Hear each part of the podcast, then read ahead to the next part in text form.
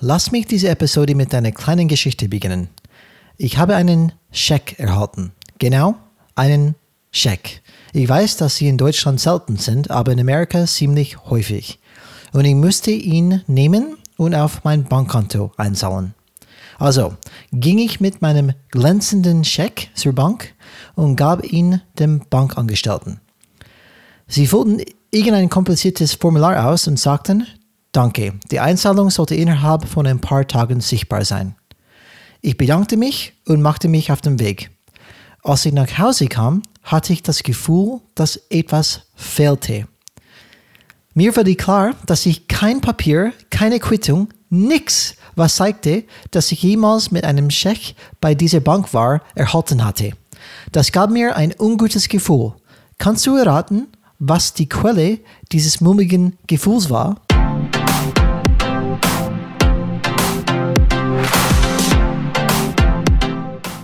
Hallo alle Changemakers draußen, willkommen zu Changes Rad Podcast, wo wir jeden Freitag Impulse und Ideen zum Change Management geben.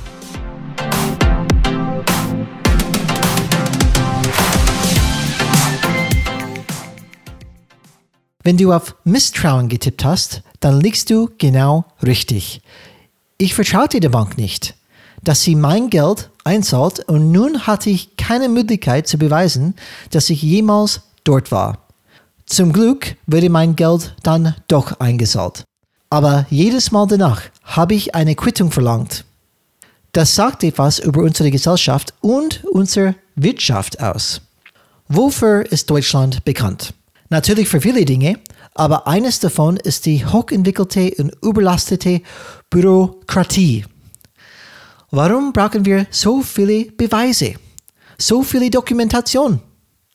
Bedeutet die Tatsache, dass es in Deutschland so viel Bürokratie gibt, dass die Menschen in Deutschland den Glauben haben, dass man anderen nicht trauen kann? Wie sieht es bei der Arbeit aus? Ist das Wort Mikromanagement ein Thema, mit dem du dich gut auskennst? Traut der Chef dir nicht zu, dass du die Arbeit auch alleine schaffen kannst? Woher kommt all dieses Misstrauen und warum ist Vertrauen überhaupt wichtig, besonders in einem geschäftlichen Umfeld und als Führungskraft? Das wird unser Fokus in der heutigen Folge sein. Lass uns mit einer Definition beginnen. Was ist Vertrauen? Ich habe ganz schnell gegoogelt und die erste Definition, die gekommen ist, ist sicher sein, dass man sich auf jemanden etwas verlassen kann. Noch einmal, sicher sein, dass man sich auf jemanden etwas verlassen kann. Das ist es. Es ist eine schlichte und einfache Sache. Kann ich mich auf dich verlassen? Kann ich mich auf dich verlassen, dass du den Job erledigst? Kann ich mich auf dich verlassen, dass du die Wahrheit sagst? In einem Team muss jeder seinen Teil beitragen. Das beste Ergebnis wird nur dann erzielt, wenn sich alle Teammitglieder darauf verlassen können und ihren Teil dazu beitragen, ohne dass der Teamleiter jeden ihrer Schritte überwachen muss. Der Tanz des Vertrauens, so nenne ich das. Es ist eine Reise. Wie können wir jemand vertrauen zum Beispiel, den wir nicht kennen oder mit dem wir gerade erst angefangen haben zu arbeiten? Beginne damit, der Person einen Vertrauensvorschuss zu geben. Dann achte darauf, ist diese Person verlässlich? Das zeigt sich in der Arbeit mit dieser Person und in der Art der Arbeit, die sie produziert.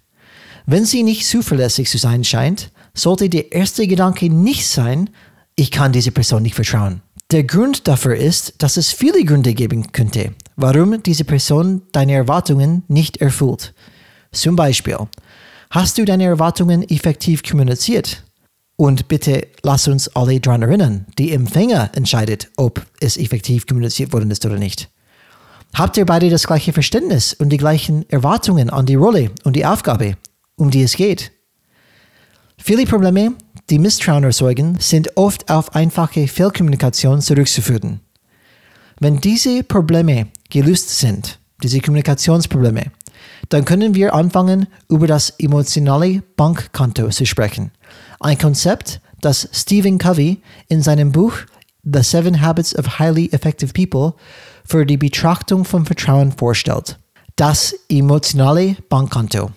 Das ist die Idee, dass wir Einzahlungen oder Abhebungen vom emotionalen Bankkonto eines anderen vornehmen. Wenn ich zum Beispiel in den letzten zwei Jahren vertrauenswürdige Verhaltensweisen auf das emotionale Bankkonto meines Chefs eingezahlt habe, was bedeutet, dass ich ein hohes Maß an Vertrauen geschaffen habe, dann wird mir mein Chef wenn ich einen Fehler mache oder nicht so offen kommuniziere, wie ich es hätte tun sollen, recht schnell verzeihen, da mein Bankkonto immer noch positiv ist, beziehungsweise meine emotionale Bankkonto bei meinem Chef.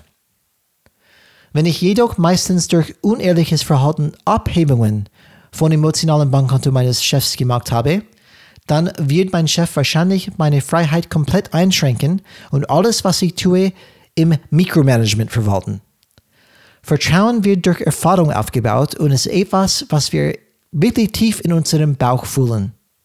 Das sind also ein paar grundlegende Konzepte, die uns meiner Meinung nach helfen zu verstehen, wie Vertrauen funktioniert und uns dabei helfen, Beziehungen richtig aufzubauen, indem wir den Menschen einen Vertrauensvorschuss geben. Werfen wir nun einen Blick auf ein paar Aspekte des aktuellen Geschäftsumfelds, die mit Vertrauen zu tun haben. Der Wechsel von beziehungsbasierter zu transaktionsbasierter Beschäftigung. Das ist ein Thema, das ich tatsächlich oft mit meinen Kollegen zum Beispiel besprochen habe und diskutiert habe. Wann sind wir vom Wir zum Ich übergangen? Kannst du dich an das Konzept der Mitarbeiterloyalität erinnern? Oder vielleicht sogar Arbeitgeberloyalität? Das Vertrauen, dass mein Arbeitgeber sich um mich kümmert, weil ich so viel in dieses Unternehmen investiert habe oder das Vertrauen des Arbeitgebers gegenüber den Arbeitnehmer, dass er oder sie bei uns bleibt, weil wir so viel zusammen durchgemacht haben. Mir wurde klar, dass das einfach ein altes romantisches Ideal ist, das inzwischen aus der realen Geschäftswelt gesprengt wurde. Zumindest nach meiner Erfahrung. Ich habe unzählige Beispiele erlebt, in denen Mitarbeiter 30 Jahre ihres Lebens einem Unternehmen gewidmet haben und dann über Nacht entlassen zu werden, weil das Unternehmen etwas anderes ausprobieren will. Arbeitgeber haben es auch nicht leichter und hoffen, dass ihre Leistungsträger mindestens fünf Jahre bleiben, bevor sie abgeworben werden oder sich entscheiden, von sich aus zu gehen. Ich verurteile das gar nicht. Beide nicht. Das ist nur eine Beobachtung und eine Situation, die meiner Meinung nach zu Problemen und Misstrauen führt. Erstens wird der Mitarbeiter wahrscheinlich motiviert sein, so viel wie möglich für sich selbst aus dem Job herauszuholen, anstatt auch großen Wert darauf zu legen, was das Beste für die Firma ist. Der Arbeitgeber wird es wahrscheinlich auch vermeiden, sich voll auf den Mitarbeiter einzulassen, da er weiß, dass er ihn sowieso nicht halten kann. Auch wenn wir uns innerhalb vieler Unternehmen umsehen, erzählen die Strukturen eine Geschichte des Misstrauens. Schau dir all die Silos und viele Meetingkulturen an, in denen das Motto zu lauten scheint, mein Job hier ist es, keine offene Flanken zu lassen, wo ein Kollege mir etwas vorwerfen kann. Hey, das perfekte Umfeld, oder? Um Vertrauen aufzubauen. Nicht. Obwohl Dinge erledigt werden können, ohne dass viel Vertrauen vorhanden ist, wie wir es in vielen Geschäftsbeziehungen auf der ganzen Welt sehen, Denke darüber nach, wie viel schneller und effektiver die Dinge erledigt werden könnten, wenn sie auf einer soliden Grundlage von Vertrauen aufgebaut werden. Stell dir vor, wie großartig die Welt wäre, wenn du jemandem in die Augen schauen könntest, ihm oder sie einen Handschlag geben könntest und wüsstest, dass diese Person ihre Verpflichtung einhalten wird. Keine Notwendigkeit für superlange Verträge, Kleingedrucktes und eine Armee von Anwälten. Woher kommt all dieses Misstrauen? Das ist mein letzter Gedanke, den ich euch heute mit auf den Weg geben möchte und ist meiner Meinung nach vielleicht der größte Feind des Vertrauens. Hast du jemals darüber nachgedacht, warum Menschen sich misstrauisch verhalten und oft von Motiven getrieben sind, nur ihre eigenen Interessen zu verfolgen? Ich denke, das hat mit einer tiefen Angst zu tun, die viele von uns haben. Diese Angst ist, dass nicht genug für alle da ist. Nicht genug gute Jobs, nicht genug Geld, nicht genug Budget, nicht genug Lob und so weiter. Was wäre, wenn wir diesen Glauben umdrehen würden? Was wäre, wenn jeder glauben würde, dass es genug von allem für jeden gibt. Glaubst du, wir würden uns viel eher gegenseitig unterstützen und offen dafür sein, uns gegenseitig zu vertrauen? Denkst du, dass diese Art von Glauben überhaupt möglich ist? Warum versuchst du es nicht, diese Glauben morgen bei der Arbeit für 10 Minuten anzunehmen und zu sehen, wie es sich anfühlt? Lass uns wissen, wie es gelaufen ist und denke daran, dass Vertrauen, wie alles andere auch, bei dir selbst beginnt. Geh mit gutem Beispiel voran. Change is rad.